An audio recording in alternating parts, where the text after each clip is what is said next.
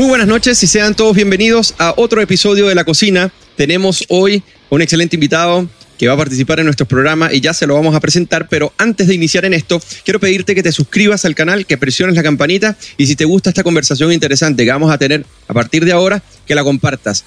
Y antes de presentar, como les decía, a nuestro querido invitado, quiero saludar a mi querido amigo y dupla de todos estos programas que se llama Jorge Gómez Arismendi. ¿Cómo estamos? Eugeni, ¿cómo estás, amigo Eugenio? Bien, bien. ¿Tu fin de semana cómo estuvo? Muy bueno. ¿Y el tuyo? El mío estuvo bien entretenido. Salimos de la UFPP. Eh, en nuestro seminario que duró tres días internacional estuvo excelente, extraordinario, así que estuvo enfocado parte en ello. Bueno, y ayer eh, domingo un poco de descanso. Bueno, a propósito de la UFPP, que fue una larga jornada de prácticamente cuatro días, donde varios jóvenes se reunieron y participaron en distintas charlas. De Chile y América Latina. UFPP también permitió traer a un distinguido, digámoslo así, y también internacional invitado, miembro de esta fundación. Así es. Por lo que yo estoy muy contento, además que está aquí en vivo e indirecto. Fue difícil traerlo. Por fin, nos costó, nos costó más que, que jugadores de fútbol. Eh, así que yo estoy muy contento, Eugenio, también de tener en vivo e indirecto ahora, por fin, al gran Pablo Paniagua. Muchas gracias, querido eh, equipo. Gracias, por, finalmente. Por cariño le decimos nuestro investigador transnacional. Transnacional. Investigador transcontinental. ¿Cómo estamos, Pablo? Muy bien, muy bien. Muy feliz de estar en mi primera cocina en vivo, porque ya hemos hecho como tres, cuatro juntos. Exacto. esta es la primera que hacemos en vivo con el vino finalmente en vez de agua. Así que muy contento. Y esperamos que sea, no sea la última en vivo. Así que. Sin duda que nunca Hagamos un gran saludo, Pablo. Eh, bienvenido por fin a la cocina en vivo. Para nosotros es un gustazo tener acá a Pablo, Baniagua y más por todos los fenómenos que hoy en día enfrenta Chile, son fenómenos como múltiples. Conversaba con Jorge en la mañana que hay problemas por todos lados problemas políticos, problemas económicos, eh, problemas de la élite política, problemas de los partidos políticos, problemas sociales, de todo, de todo un poco. Y bueno, se van agudizando con el tiempo y más por la eh, poca capacidad de respuesta, respuesta, que hay en, en, muchos entornos. Y a mí me gustaría partir, eh, Pablo, a nuestro, nuestro gran invitado que le Además, perdón, Eugenio, yo me atrevería a decir que Pablo además es un invitado doc hoy día porque él además es especialista en economía política. Exactamente. Entonces, estos temas se entrelazan y analizarlo desde esta mirada me parece que es muy relevante hoy día.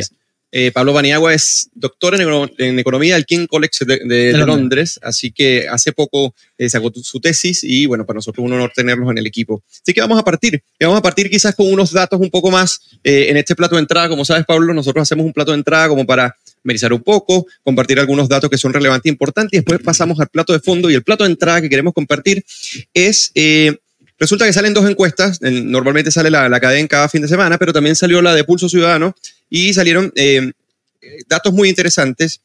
Y yo quería, bueno, que esto lo vamos a tratar con Pablo, la importancia de las expectativas en un país y cómo están las expectativas hoy en día del chileno promedio. Y fíjense que el 72% cree que Chile va por un mal camino y es el registro más alto de que se asumiera la, el, que asumiera el presidente Boric en marzo.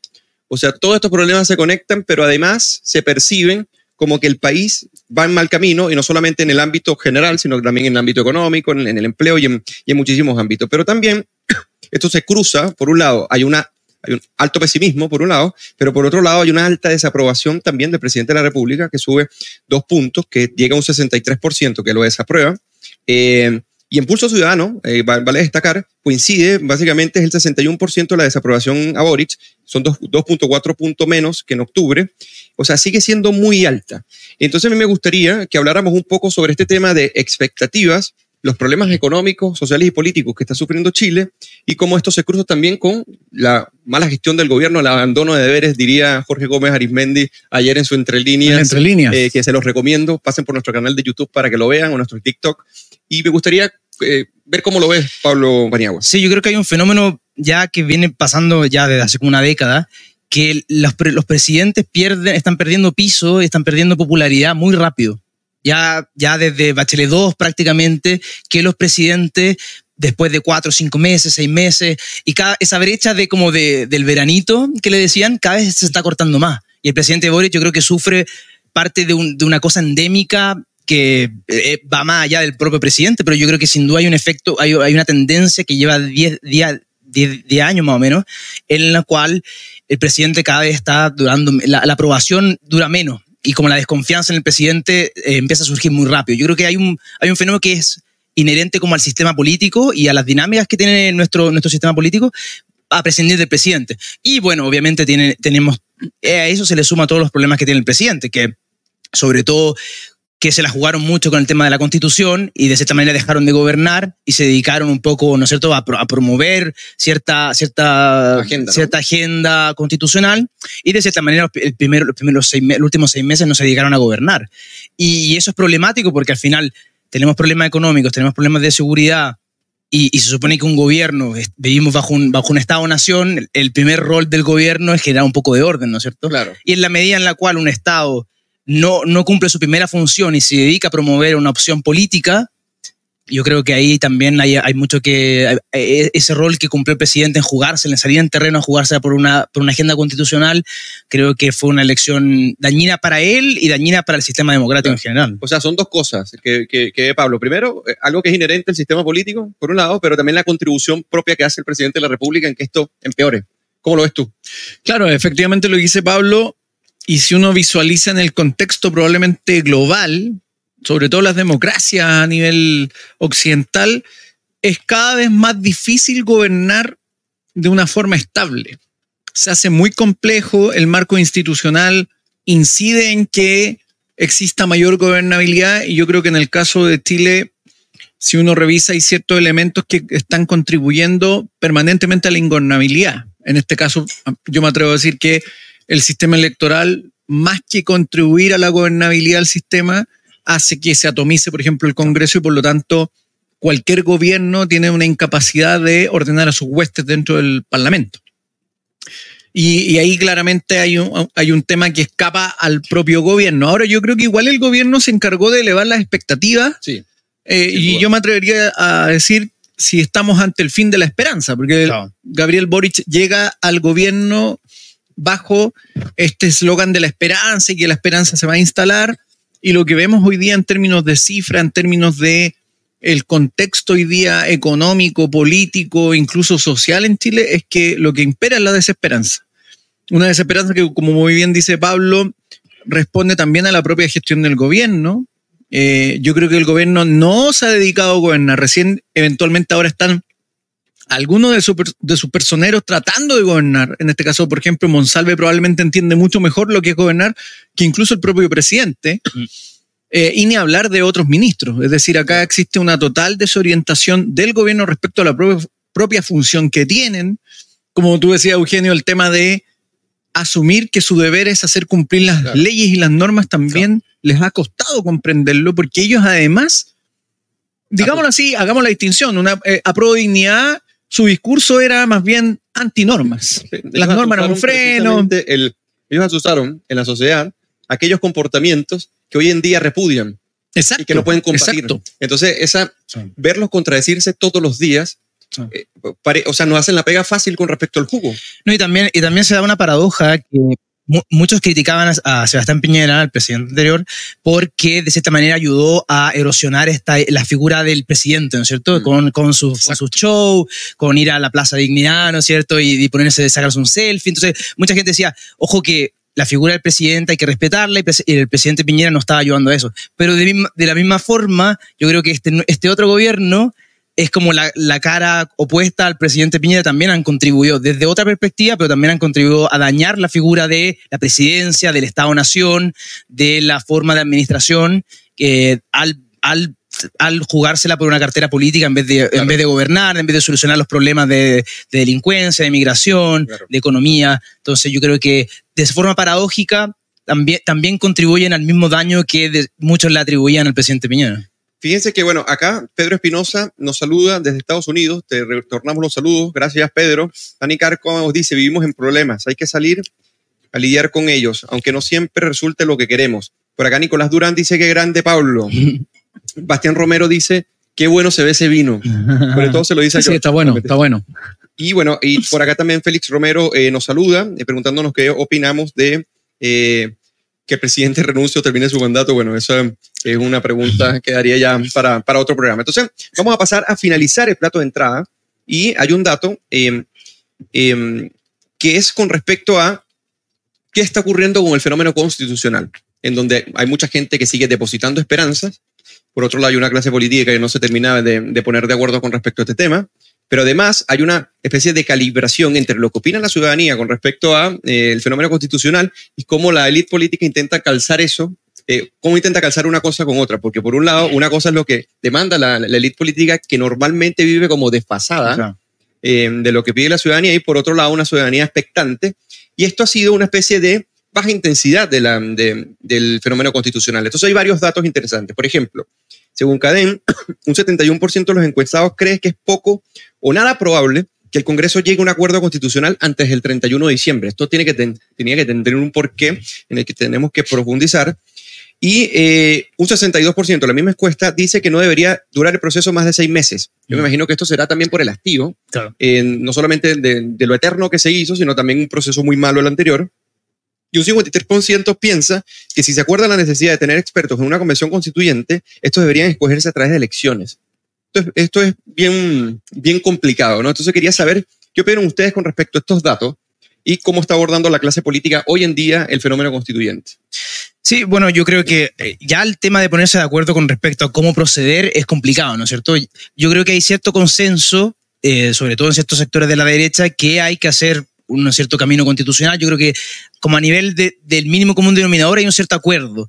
Pero yo creo que cuando vamos a los detalles con respecto a, cómo el proceso se, tiene que desenvolver, la configuración de las personas que deberían hacer el, proyecto, si tenemos experto elegido, experto no elegido, ir, por el Senado o no el Senado. Yo creo que cuando, cuando entramos a los detalles, ahí la cosa se complica. Y el problema es que mientras tenemos toda esa con eh, ese debate que, que, si bien es bien abstracto, bien técnico, tenemos 12% de inflación, una economía que próximo año va a caer en recesión técnica, ya, o quizá ya estamos de facto en recesión técnica.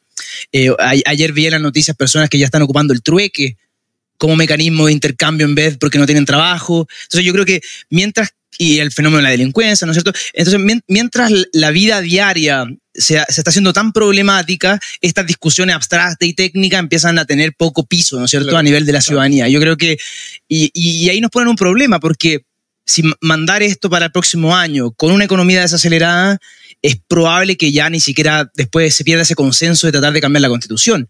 Y eso puede generar otro tipo de problemas también políticos, que, que, son los cuales llevamos desde el 2019 en adelante. Entonces es, complicado es, es, complicado porque no, no, no, probablemente no vamos a salir en un acuerdo aquí a diciembre y con la economía desacelerada en el próximo semestre, las personas no, francamente no les van a dar piso para poder continuar con esto. Y entonces eh, eso quizá puede conducir a, tipo chutear la pelota hacia un año más, dos años más, hasta que tengamos de nuevo otro, otro problema de tensión política eh, entre, la, entre, entre la élite. Ya, ¿cómo lo ves tú, Jorge Gómez? Yo creo que de alguna forma las encuestas están dando señal de cómo la ciudadanía comprende mucho mejor que la clase política la situación que se vive en Chile.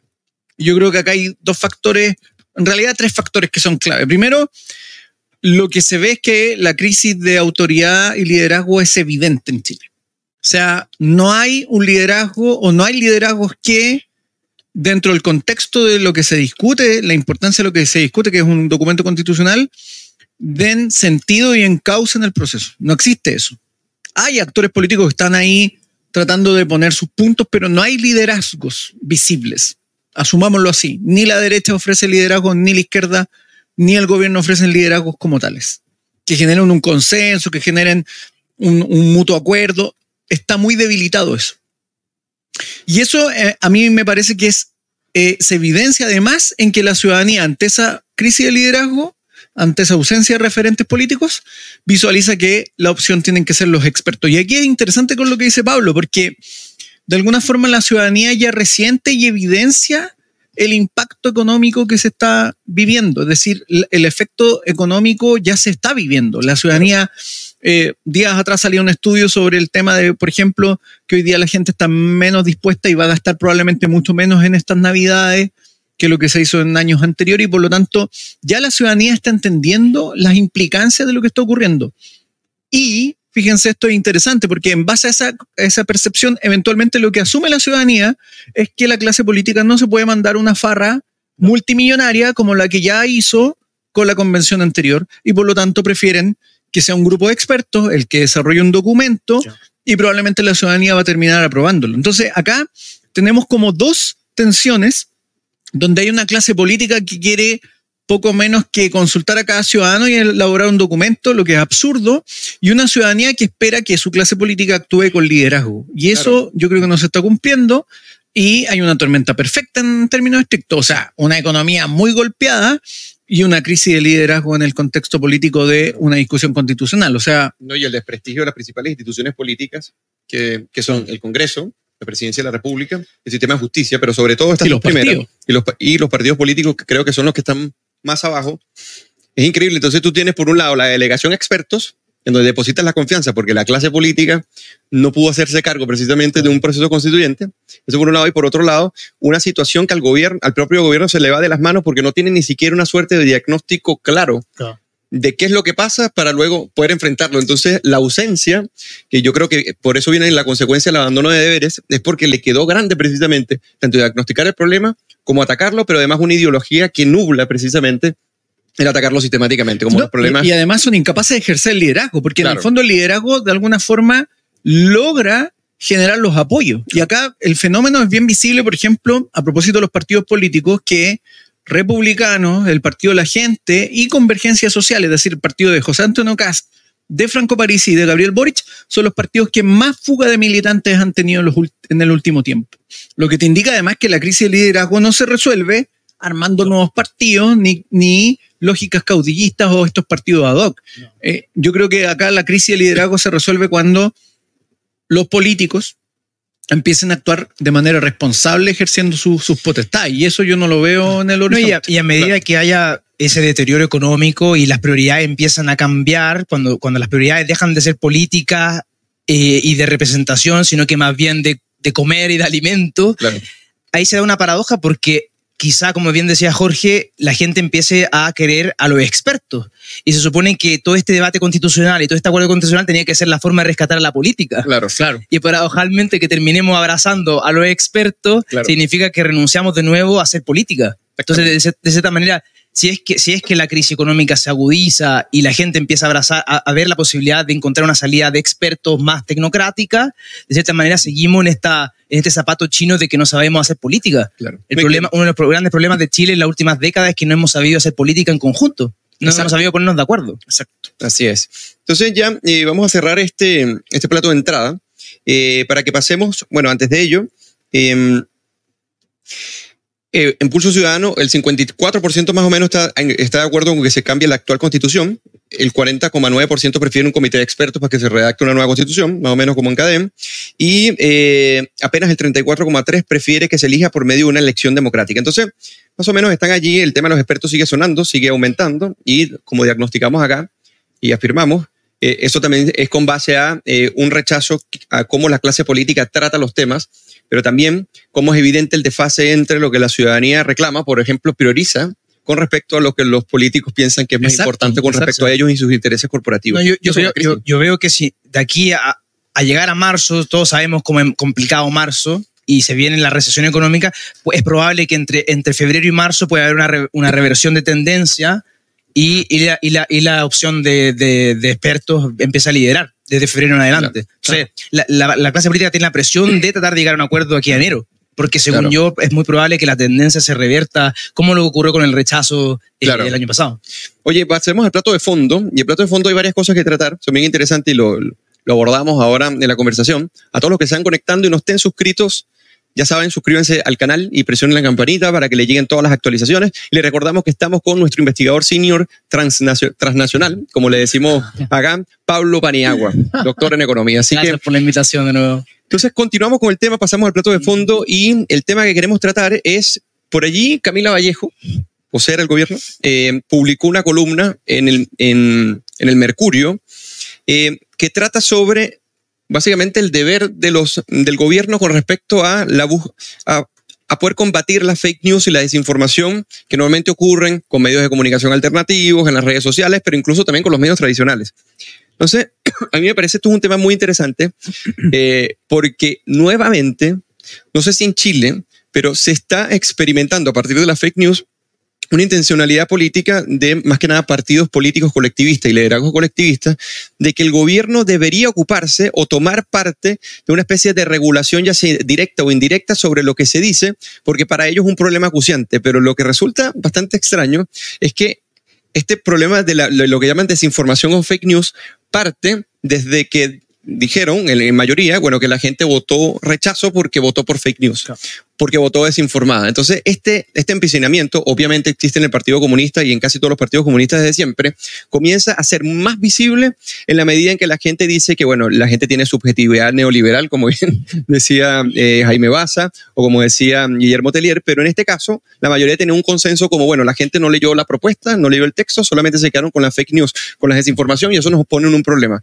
Pero ¿qué pasa cuando ellos eran los promotores de la misma desinformación? Y lo que quería tratar con ustedes, tanto con Pablo como con Jorge, es ¿qué efecto podría tener que el gobierno se ocupe de estos temas? O sea, porque en la columna ella dice básicamente que el gobierno tiene que promover promover junto con medios privados y, alternativos y de la sociedad civil eh, una mejor eh, un, mejor tratamiento de la verdad, con mayor digitalización, inversión, pero detrás de esto siempre hay una intencionalidad política que es la doctrina política o la ideología con la que el gobierno asume que es la verdad y si esto no apuntaría más bien a catapultar una especie de verdad oficial. Yo no sé cómo lo ven ustedes. Sí. Yo creo que el discurso de, ocupar el, tema de las fake news como un, momento para regularizar o entrar a, a controlar los medios de comunicación es un caballo de Troya que siempre se ha ocupado a hablar con la historia, la, la, historia de la humanidad, siempre se ha ocupado esta, esta, esta idea de salvaguardar la verdad, ¿no es cierto? Tanto por, por eh, poder eclesiástico en, en, los siglos XIV y XV, con poderes totalitaristas en el siglo XX, ¿no es cierto? Hay que salvaguardar la verdad, hay que, nosotros tenemos que proteger a la ciudadanía de cierta información que puede ser eh, falsa. Entonces, ocupan esto para tratar de ocupar un caballo de Troya y poner, eh, imponer su verdad. Y bueno, todos sabemos cómo termina, ¿no es cierto? Cuando, cuando el, el Estado se hace dueño o empieza a regular de cierta manera los medios de comunicación, sabemos que siempre hay la posibilidad de hacer coteo político, de tratar de, mover, de promover una visión de la verdad que es parcial, obviamente. Entonces, al final terminan promoviendo otra, la, cara opuesta a las fake news, pero vista por desde el lado de ellos. Claro, buen punto. Y, yo creo que en el fondo e, es la solución contraria a lo que, por ejemplo, Karl Popper proponía, ¿no es cierto? La idea de las fake news se combaten con la libertad de expresión. Así Las fake news se combaten con nosotros ocupando la razón, ocupando nuestra libertad de expresión, abierto, pensamiento crítico. Nos ningún país en el mundo ha resuelto problemas de, debate o problemas de fake news a través de la regulación estatal. Se, se, resuelve a través de un debate racional un debate público. Más bien lo empeora, porque al final de cuentas las nuevas fake news serían la realidad mientras que lo que sería la verdad oficial como ideología se, quería, se, quiere perfilar como verdad. Entonces es peligrosísimo, porque al final el que atente contra la verdad oficial entonces puede sufrir consecuencias legales. Y ocurre, ocurre todo lo que en economía política llamamos la captura del regulador, ¿no es cierto? Cuando, cuando, cuando hay entidades burocráticas que regulan, siempre terminan siendo cooptadas por grupos de interés, cooptadas por grupos políticos, cooptadas por, por grupos económicos, ¿por qué no? Que tratan de promover su visión o su regulamentación. Eso sería el mismo fenómeno que ocurre, que ya he estudiado desde, desde Stigler y Becker en los años 60 en adelante, pero en los medios de comunicación. Sería súper problemático porque ocuparíamos todo este aparataje de la idea de proteger a los individuos para tratar de promover eh, ciertas visiones de la verdad que promueven ciertos partidos políticos o, ciertos poderes económicos. Así es. Jorge Gómez, ¿qué opinas tú? A ti este tema te encanta, Jorge. Lo hemos conversado muchas veces y eh, ha llegado el tema nuevamente. ¿Recuerdas cuando el Partido Comunista quería hacer una especie de subdivisión de que un tercio de los medios fueran públicos, un tercio comunitarios y un tercio privado? Y los comunitarios eh, típicamente son financiados o por lo menos tienen una plataforma de financiamiento muy profunda por el gobierno. Entonces, iba a tener dos tercios, básicamente, por el control del gobierno. ¿Cómo ves tú todo esto? Yo creo que acá hay un. A ver, lo que pasa es que la ministra es muy astuta. La ministra Camila Vallejo muy astuta porque. De todas maneras. Primero hay que fijarse bien a través de qué plataforma lo hace. Lo hace a través de la OCDE, ¿cierto? Tiene a países que son democracias consolidadas dentro de este anuncio eh, para combatir las fake news, por lo tanto, es muy astuta en hacer el, tema del anuncio. Suena como un comentario inocuo. Claro, es como, mira, qué buena intención. Además que ella dice, eh, lo hacemos para proteger nuestra democracia, nuestras instituciones. Nunca lo había visto los comunistas tan preocupados de la institucionalidad Porque el pluralismo es importante. Las instituciones liberales. Claro, neoliberales, las instituciones neoliberales. Eh, pero hay que ver el trasfondo. Yo creo que el trasfondo aquí responde primero a un a priori, que es muy propio de ideologías totalitarias como el comunismo, digámoslo así, que es que parten de la presunción de que hay una verdad objetiva, paradojalmente en esto coinciden con cierto grupo de la derecha, pero hay una verdad objetiva muy aprensible y por lo tanto, de alguna forma, eh, no sujeta a discusión pública. Eso es, lo, es, el punto clave. A mí me, me parece que es clave en esto de que hay una verdad a priori. Obviamente, cuando el gobierno asume que va a defender la verdad desde esta concepción, va a terminar en la lógica de una inquisición, cazando a los potenciales mentirosos. Ahí entra toda la discusión sobre cuáles son las gradualidades de esos mentirosos, es decir, el, punto eh, de cuando tú discrepas del gobierno y eventualmente el gobierno dice, no, eso no es así, serías inmediatamente acusado de, de claro. mentir, ¿cierto? Y puede ser que tú tengas la razón, no el gobierno. Entonces, hay todo un problema de esa índole. Además, yo veo que acá hay otro punto que es como se parte esta idea de una verdad a priori, claro. que además ahí habría que aclarar cómo los gobernantes, cómo la, Pueden la, identificarla, la ministra sabe cuál es la verdad, claro. A diferencia del resto de los mortales que ocupan este país, que viven en este país. Por lo tanto, ahí claramente vamos a entrar en la dinámica de una verdad oficial, una verdad oficial sí. que además va a estar estructurada desde el poder político a través de organismos de la sociedad civil. Que era la lógica eclesiástica en la Inquisición, ¿cierto? Hay una verdad revelada. Y eso baja, y el resto de las organizaciones la acatan, y además esto se traduce en un potencial riesgo de una propaganda finalmente. Entonces, a mí no me extraña que ella esté con la pretensión de esto, no me extraña tampoco que esto surja a partir de la derrota del 4 de septiembre, porque fue una derrota apabullante que los descolocó. Así y en términos estrictos, ellos no han cambiado su agenda. La, la, agenda del Partido Comunista es una agenda muy clara, muy comprometida, y por lo tanto ellos no han cambiado su agenda. Quieren reforzar su agenda y ven que un mecanismo es, en el fondo, hacerse de el control de la información, el control de, en el fondo, la, la verdad. Entonces, sí. Yo creo que es muy peligroso lo que ellos están planteando. Esto no es novedoso además, porque Daniel Jadwe ya lo esbozó cuando era precandidato en las primarias, claro, ya esbozó sí. esa idea. No, y se, aquí se aplica lo que decía Pablo también en economía. Hayek decía muy bien en Caminos de Servidumbre, por ejemplo, que cuando tú comienzas a controlar los medios, comienzas, eh, también puedes controlar los fines porque a partir de la determinación de los fines es que el gobierno te, te aprueba los medios. No, claro. Por ende tiene una incidencia. Entonces, ¿qué pasa también con respecto a la verdad? Y, y hay un, hay... Si los medios de comunicación se controlan, entonces básicamente es para determinados fines que quien pueda aprehender la realidad y que la reconoce pueda ser manifestada.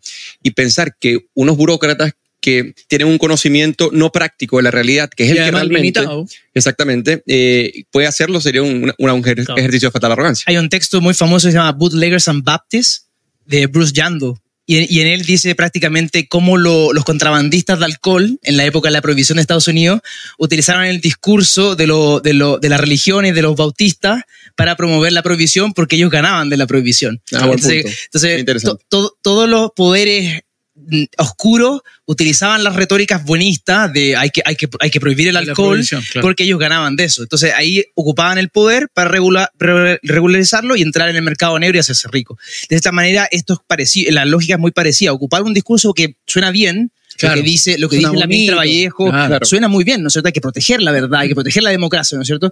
Pero eso abre las posibilidades de que se, de que se abra la puerta a que esa regulación esa regulación sea abusada, claro. esa burocracia sea abusada, ¿no es cierto? Como decía Jorge, no solo para censurar, sino que peor aún para promover y educar un, una visión de la sociedad, una visión del, del, mundo, como ocurre, por ejemplo, en países como Argentina, ¿no es cierto?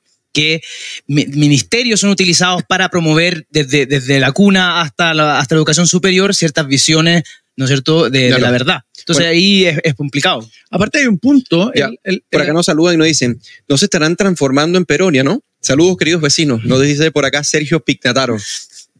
No, hay un punto. La, la legislación, la legislación además establece marcos. La legislación esta, chilena establece marcos para las injurias y calumnias. Eso existe. Por lo tanto, ahí la pregunta es: primero, ¿quién va a definir cuáles son los marcos de la verdad? Porque ahí vuelvo al punto de, salvo que tú presumas que hay elementos ya definidos de qué es la verdad, excluyes cualquier ámbito de discusión y resulta que la discusión pública en las democracias está sujeto a, la, a, a contrastar posturas, a contrastar visiones respecto a distintos asuntos. La única forma de acercarnos a la verdad Exacto. es a través Exacto. de exponer parcialmente, es, una, es un acercamiento parcial. Entonces, en, en, sobre la libertad, Que, que, es importante que, o sea, que, que incluso las mentiras y las falsedades sean, sean expuestas porque son las únicas instancias donde puedan ser refutadas por aquellas personas que que pues, tienen la capacidad para refutarla porque están metidos en el debate científico. Entonces es bien interesante porque a través de la deliberación entre lo que es falso y lo que es verdadero, comienza a surgir lo que se va acercando a la verdad. Entonces como es una empresa no terminable, quizás nunca, o sea, en el sentido de quién puede hacerse dueño de la verdad absoluta en algún momento. Es siempre una progresión a través de la falsificación, ¿no es cierto? Y toda, la metodología de Popper con respecto a cómo nos, vamos acercando a la verdad. ¿no? Y ojo, acá hay un punto que es clave, porque obviamente el Partido Comunista hoy día no puede acusar de revisionistas a los opositores, no pueden acusar de hereje a los opositores, pero la clave moral en la que pueden acusar a sus opositores, y eso es lo que buscan, es decirles mentirosos. Porque ahí hay un punto, hay una pretensión moral también, hay una distinción moral. Cuando o, fascistas, como, como con respecto a los grupos estos. Pero, pero, incluso cuando se te acusa de mentiroso, moralmente también hay una distinción muy, muy fuerte en eso. Entonces, acá también está esa pretensión de instalar una división entre, ya no entre buenos y malos, sino entre verdaderos y mentirosos. Y eso es muy peligroso desde el punto de vista de una democracia. Mira, fíjense que, bueno, por acá, Carolina Rosas dice, saludos Carolina, de Concepción. Hola, hablan de expertos como Maxugato y se ríen. Claro, sí, porque hay expertos, expertos, obviamente, y está la discusión de qué es un experto, ¿no? Eso con respecto al tema constituyente, ¿no? Entonces, aquí también saludo a Eduardo Felipe, Félix Romero también, Dani Cárcamo. Eh, está bastante activo el chat, ya tenemos a más de 112 personas conectadas en la cocina. Y recordarles que nos encontramos con Pablo Paniagua, quien es doctor en economía. Eh, Muchas gracias por, el la invitación nuevamente. De Londres y te cuenta acá con nosotros. Nos trajimos desde Italia eh, y va a estar por acá con nosotros Directamente desde Italia. Directamente desde Italia. Así que continuemos con un segundo punto. Eh, y antes de abordar ese segundo punto, me gustaría preguntarte, eh, Pablo, porque hay una, hay una situación bien complicada económica ya existente, pero hay otras que pueden intensificar ese problema. Estamos a puertas de dos reformas, la tributaria y la reforma de pensiones. Y obviamente este no nos da tiempo en un programa tan corto poder abordar ambas reformas, pero me gustaría saber qué piensas y más porque eh, Klaus Schmidt-Hebel, por ejemplo, que es un reputado economista, advierte que esta reforma es, básicamente confiscatoria y, expropiatoria en muchos ámbitos, pero también llega a afirmar que es la peor reforma tributaria en la historia de Chile, o por lo menos en la historia reciente de Chile. Y por otro lado, tenemos una reforma de pensiones que en mediano plazo colocaría en manos del Estado básicamente el flujo de recaudación que se hace de estos fondos de capitales para que por un lado se invierta, si se quiere, en, en el sector privado y otro es el sector público. Eh, y que está haciendo que el modelo institucional chileno que permitió este gran desarrollo sea desmontado gradualmente. Incluso la reforma hoy en día tiene cierta aceptación entre la ciudadanía. El gobierno se ha dedicado a hacer un despliegue impresionante para hacerle propaganda, pero los efectos que pueden tener son gravísimos. Entonces yo quería que nos diera como una especie a nosotros y a nuestros buenos comensales, como bien le tituló Jorge a nuestra comunidad en la cocina, eh, ¿cómo ves tú este, este entorno? Sí, bueno, si bien yo no soy un experto tributario, sin duda las columnas de, de Smith Heber se las recomiendo a todos los, los que están viendo el programa han sido de cierta manera brutales y súper críticas, pero, pero, pero sustantivas. Yo creo que son, son dos reformas que son sin duda contra el crecimiento económico, son contra la inversión, contra la posibilidad de acumulación de capital. Eh, creo que son, podrían, podrían de cierta manera ser como la lápida del proceso de desarrollo económico. Ya, ya Chile lleva eh, casi una década sin crecer.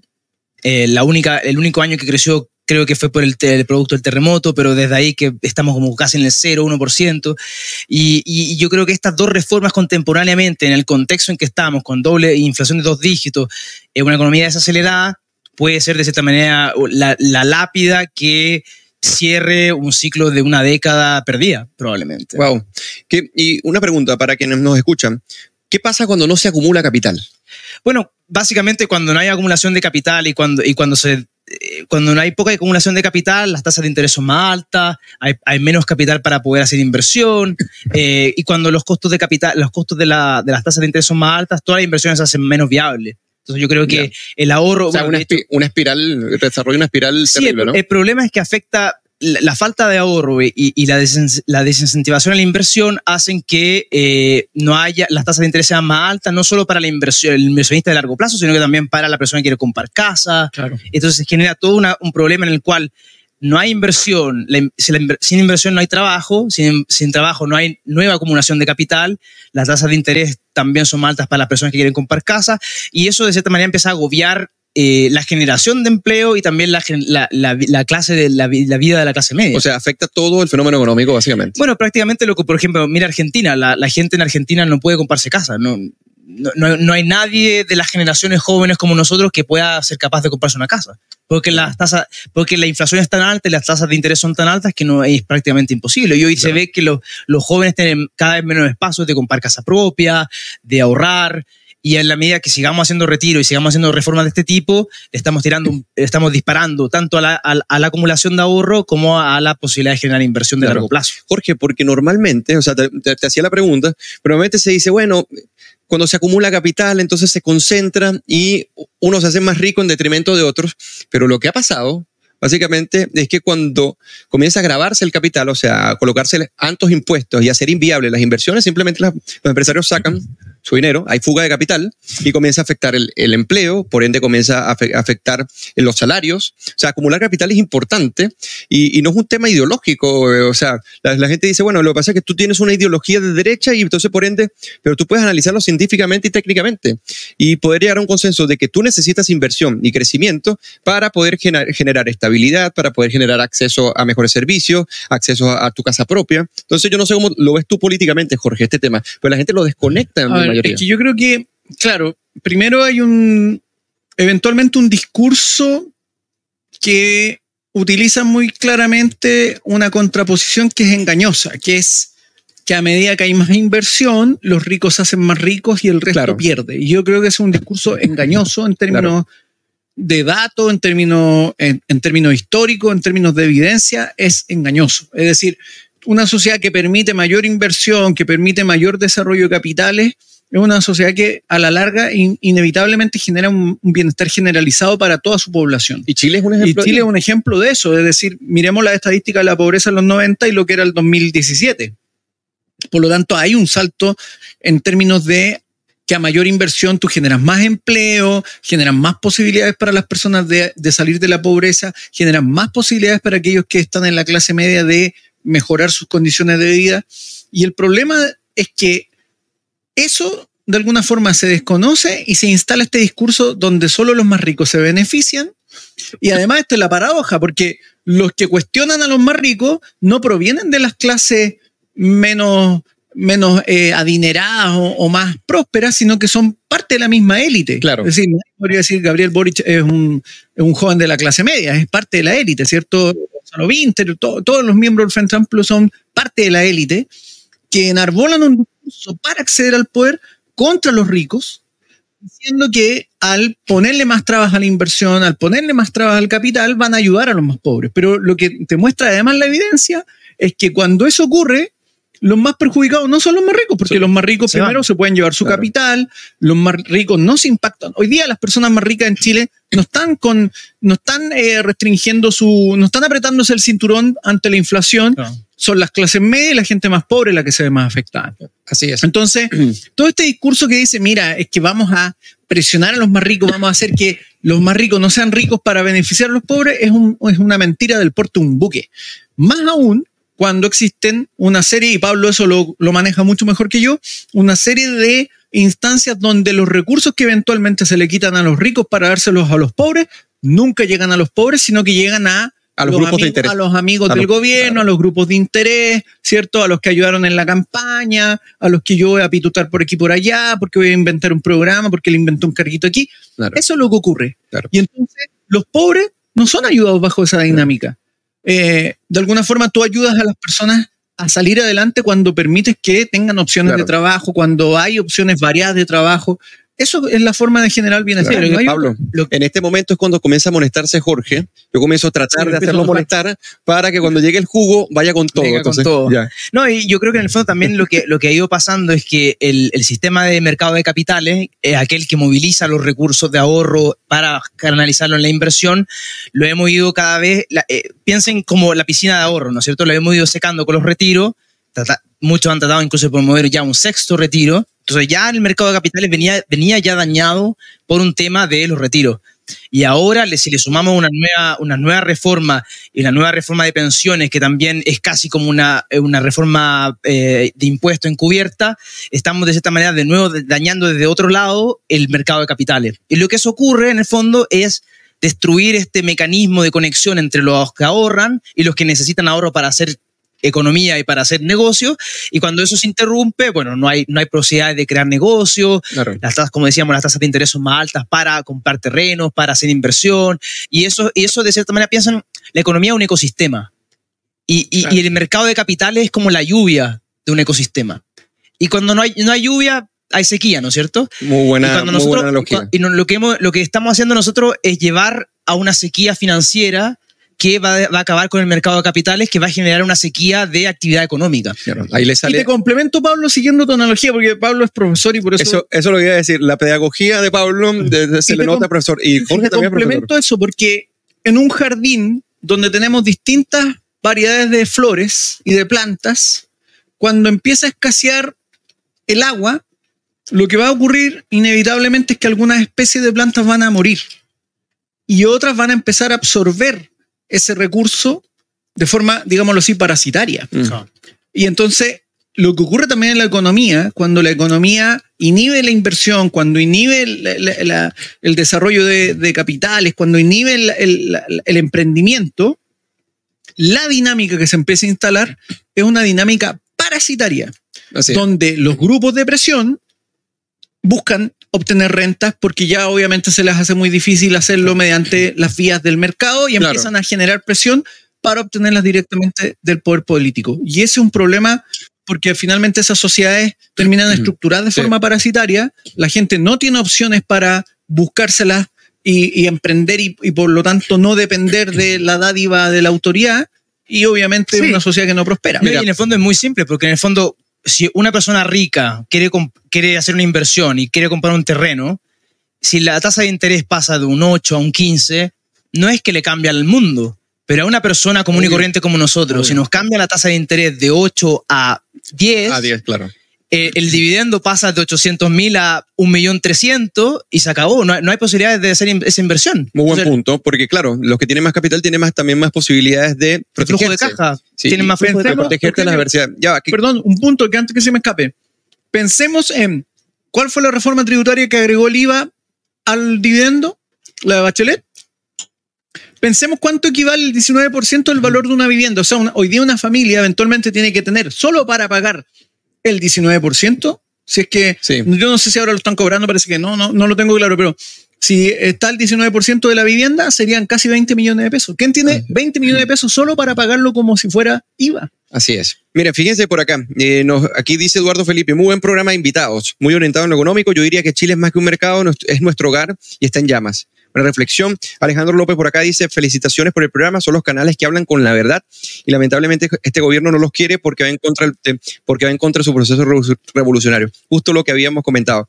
Y por acá, Del, eh, Delma eh, comenta que también en Estados Unidos se está viendo este fenómeno de, de, la de los pocos préstamos con base a la tasa de interés y bueno, la Fed no sabemos si va a llegar a su pic entre 2022 y 2023 del alza de las tasas, pero puede generar una crisis. Y lo que ocurre es que la sociedad se separa en dos clases. Aquellos Claro. que pueden pagar dividendos de, 15, de tasas de interés de 15% y aquellos que no. Claro. Y, y eso genera más desigualdad, menos oportunidades. Y al final lo que ocurre es que fin- estamos generando lo- la, la misma segregación que ocurre a nivel urbano, ocurre a nivel financiero. Claro. Y eso es, el- es lo peor que le puede pasar a Claro, un país. O sea, uno podría preguntarse hoy día si hoy día en el contexto actual hay más distribución del acceso a la vivienda de, que- de lo que existía hace 10 años atrás o hace 15 años atrás. Imposible. Menos. Probablemente lo que hoy día ocurre es que hoy día hay más concentración, es decir, hoy día Claro. solo los más ricos pueden adquirir viviendas Así es. y las clases medias y las clases más pobres no pueden hacerlo simplemente. Entonces, Sí, todas las reformas que apuntaban a distribuir o hacer mucho más accesible han terminado generando más concentración. Así es. El mejor, el, la- el mejor mecanismo para destruir la segregación es la economía de mercado. Mientras Así es. uno destruye la economía de mercado, genera más segregación. Así es. Oye, ya eh, no nos da tiempo para pasar al último punto, el plato de fondo. y Ya estamos a las 7 y 46. Está muy buena la conversación. Se le salió lo pedagógico a los, ambos profesores acá. Eh, vamos con el jugo de la semana. Jugo. Y bueno, para todos los que no conocen cuál es el jugo, y antes de comentárselo, decirles que se suscriban a este canal y presionen la campanita para que las actualizaciones en los que hacemos cursos, charlas, conferencias y la propia cocina eh, les llegue directamente como aviso. Ahora vamos a pasar al jugo de la semana y vamos a empezar con Jorge Gómez Arismendi que tiene hoy un, buen, un muy buen jugo y que desde la semana pasada ya estaba comentando que lo iba a decir hoy. Y esperemos, Jorge Gómez, eh, y esto lo voy a decir antes que empieces con tu jugo, lo digas molesto, porque he hecho mi esfuerzo para hacerte molestar. Ya, ya, ya precalenté con la molestia. Eh, voy a referirme a propósito de esta lógica parasitaria que yo creo que en Chile ya empieza a predominar, de grupos de interés reclamando beneficio y privilegio. No solo los camioneros, como dijo Daniel Matamala, yo creo que Daniel Matamala se olvidó que el mismo mecanismo de chantaje lo utilizan los grupos indigenistas en la Araucanía para presionar a la autoridad para que compre tierras y se las dé a ellos. Eso ya se, usa hace años atrás como chantaje.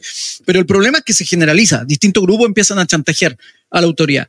Lo peor es que aquellos que representan a la autoridad, como nuestros políticos, también actúan como grupos de interés y se benefician de los impuestos que pagamos nosotros casi diariamente. Y entonces el escándalo, el jugo de la semana, no el escándalo de la semana, el jugo de esta semana son todos estos políticos, desde el Partido Republicano hasta comunes, que le rellenaban, le llenaban, ¿cierto?, el tanque de benzina a sus familiares con nuestros impuestos. Son una vergüenza, porque además son unos irresponsables que ni siquiera tienen el criterio de considerar el contexto en el que estamos viviendo, donde la gente tiene que pagar demasiado dinero en benzina, es decir, hoy día 20 mil pesos no sirven ni siquiera para llenar 7 litros de benzina, y ustedes, sin embargo, usando los privilegios que se les entregan con nuestros impuestos, andan llenándole el tanque a la esposa para que se vaya a la playa. Son una vergüenza, me dan una vergüenza realmente.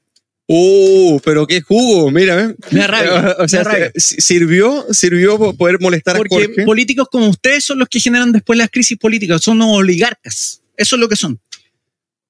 Bueno, yo ah, estoy que no digo mi jugo porque es muy difícil equipararlo. Mira, a partir del jugo, mira lo que dice Marcel Mel Melgarejo. ¿Mario Marcel? No, no. Marcel Melgarejo dice: Estos muchachos deberían estar en el gobierno, pero sin corromperse, eso sí. Muchas gracias, Marcel. Bueno, eh, esperamos mantenernos en esta distancia para ser críticos, pero eh, no sé qué pensará Jorge. Ahora, yo quiero, eh, quiero saber si tú tienes algún jugo. Eh, yo tenía eh, de Camila Vallejo, que ya de cierta manera lo aludimos ya, esa idea de utilizar este, este discurso buenista para tratar de promover un cierto discurso y, utilizar los mecanismos del Estado para regularizar los medios de prensa y acabar con la libertad de expresión. Yo creo que eso ya es un jugo y una responsabilidad que podría ser un daño gravísimo. Hay que estar muy atento a tratar de no caer en las trampas de estos, de estos discursos que sembran, que sembran muy bien en el papel, pero cuando son ejercitados en la práctica pueden hacer muy daño a nuestra libertad de expresión. Mira, muy buen jugo, porque, bueno, fue un tema que tratamos, pero también hay que hacerlo jugo porque más, su columna y, como disfraza en cierta medida las implicancias que tiene, puede ser por intencionalidad, por ignorancia, pero al final de cuentas, la consecuencia y la conclusión son malas. Así que ahora yo quiero pasar a mi jugo, y mi jugo está relacionado con decías, Jorge, con respecto a los grupos de interés. En este caso, bueno, eh, hay, hay, ciertos sectores de los camioneros, pero mi jugo no es con respecto a los camioneros, mi, mi jugo es respecto a la ex constituyente Bárbara Sepúlveda, que ella en el contexto del estallido y las y los reclamos que se hacían dentro de la Convención Constitucional, eh, constitucional de las eh, bancadas más extremistas, ella decía que toda demanda básicamente eh, debería tomarse en cuenta porque es una manifestación del, del pueblo, es una manifestación democrática, pero cuando es un grupo que no es afecto a ellos, mira lo que dice. Dice, la paralización y las demandas que tiene este pequeño grupo reducido, los descolgados del paro, del paro de los camioneros. Y comienza a hablar que la paralización de la demanda, la paralización es inviable porque los problemas entre privados deben resolver los privados. Y uno dice, wow. Qué neoliberal. Qué neoliberal este, qué neoliberal este comentario porque ellos son coherentes cuando les conviene y cuando los grupos que demandan, en cierta medida, o sea, la demanda de camiones no solamente eh, forma parte de un criterio económico, sino que eh, la legítima acá, que yo considero que está bien fundamentada, es el tema de la inseguridad y cómo la ha afectado. Entonces a mí me parece que esta persona, Álvaro Sepúlveda, en vez de apuntar a estas razones que son muy importantes con respecto a la, a la, inseguridad y los problemas que están atravesando, también está el descrédito que ella hace a estos grupos que dice que son pequeños y que como son pequeños no deberían ser ni siquiera tomados en cuenta porque son unos descolgados del paro de camioneros, entonces en este caso sí no contribuirían a la democracia. Para mí, ella da el jugo, incluso dice, acuso al Partido Republicano de ejercer un aprovechamiento político para, para golpear el gobierno. ¿Y acaso ella y, y los grupos que ella defiende no aprovechan políticamente para golpear al gobierno que no coincide contra ellos. Pedimos coherencia porque siguen dando jugo y seguirán dando jugo con esa lógica eh, hipócrita que no tiene ningún sentido y que la gente ya lo sabe y lo descubre. Bárbara Sepúlveda podría preguntarse qué ha hecho el Colegio de Profesores cuando ha estado controlado por los comunistas y el gobierno opositor al, al Partido Comunista. Buen podría punto. preguntarse eso, Bárbara Sepúlveda. Bueno, este jugo estuvo bien entretenido y ahora pasamos a la parte ñoña de este programa, que es el bajativo. Y en el bajativo que hacemos, nosotros recomendamos papers, libros, ensayos, películas, obras de teatro, para que las personas se distraigan un poco, un poco o profundicen en este caso. Pero como están frente a tres ñoños, nosotros los traemos a recomendar libros hoy. No hay ni poemas hoy ni nada, sino que son tres libros. Y a mí me gustaría empezar con el mismo orden con Jorge Gómez. ¿Qué nos va a recomendar hoy? Bueno, ya tomé nota, voy a traer próximamente un disco de música. Un vinilo, un vinilo. Un vinilo, claro, un clásico.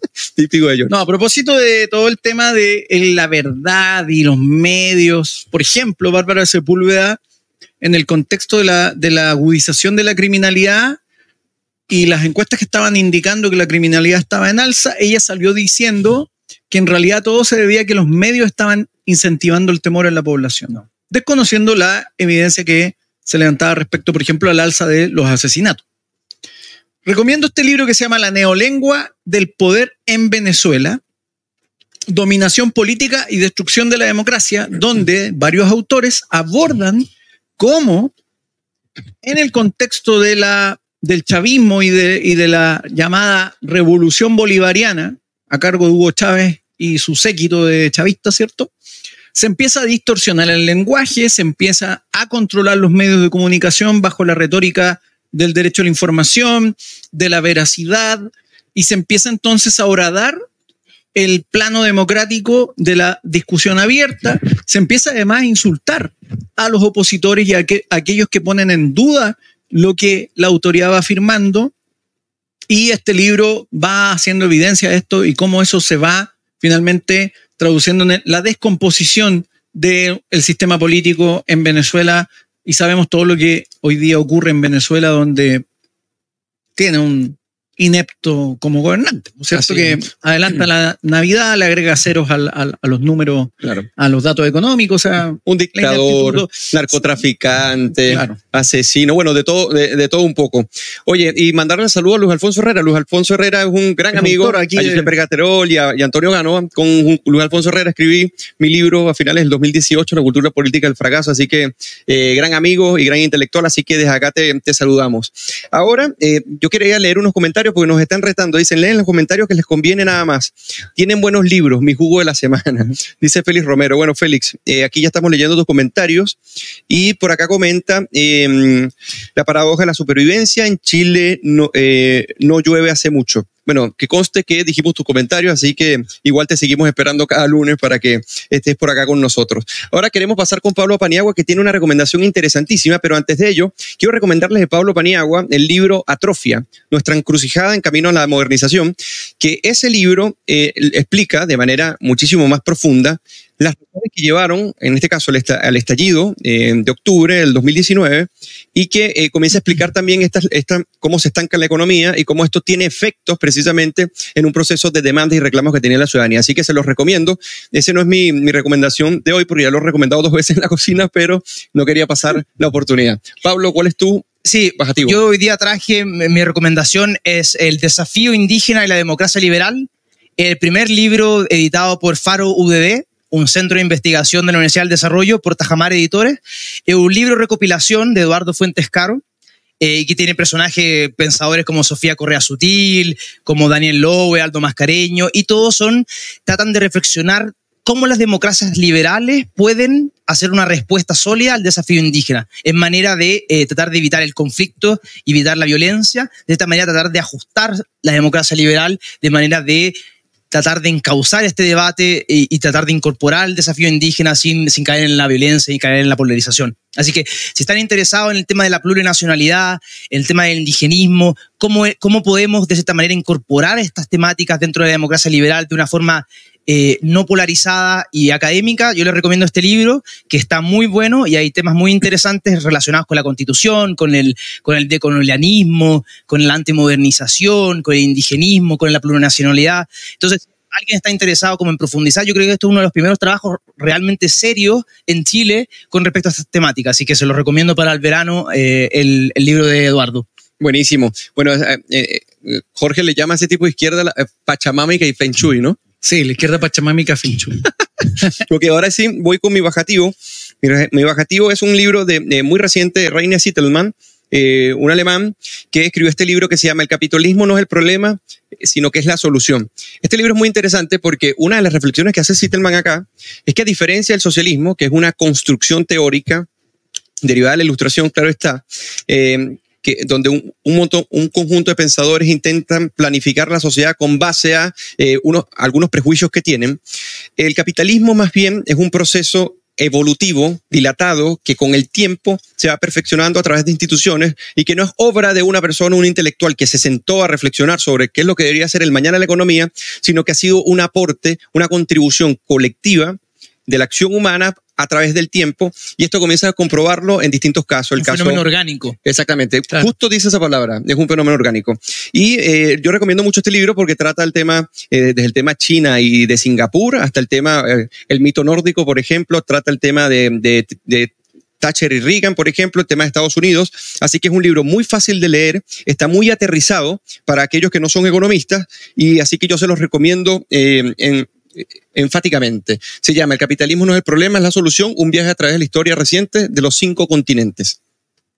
Con esto, Buen libro recomendaste, Eugenio. Así es, mira, lo leí en estos días y pasó, eh, mira, me lo recomendó un benefactor que se llama Beltrán Urenda, que si estás viéndonos, Beltrán, te mandamos eh, un gran saludo de acá hasta Valparaíso.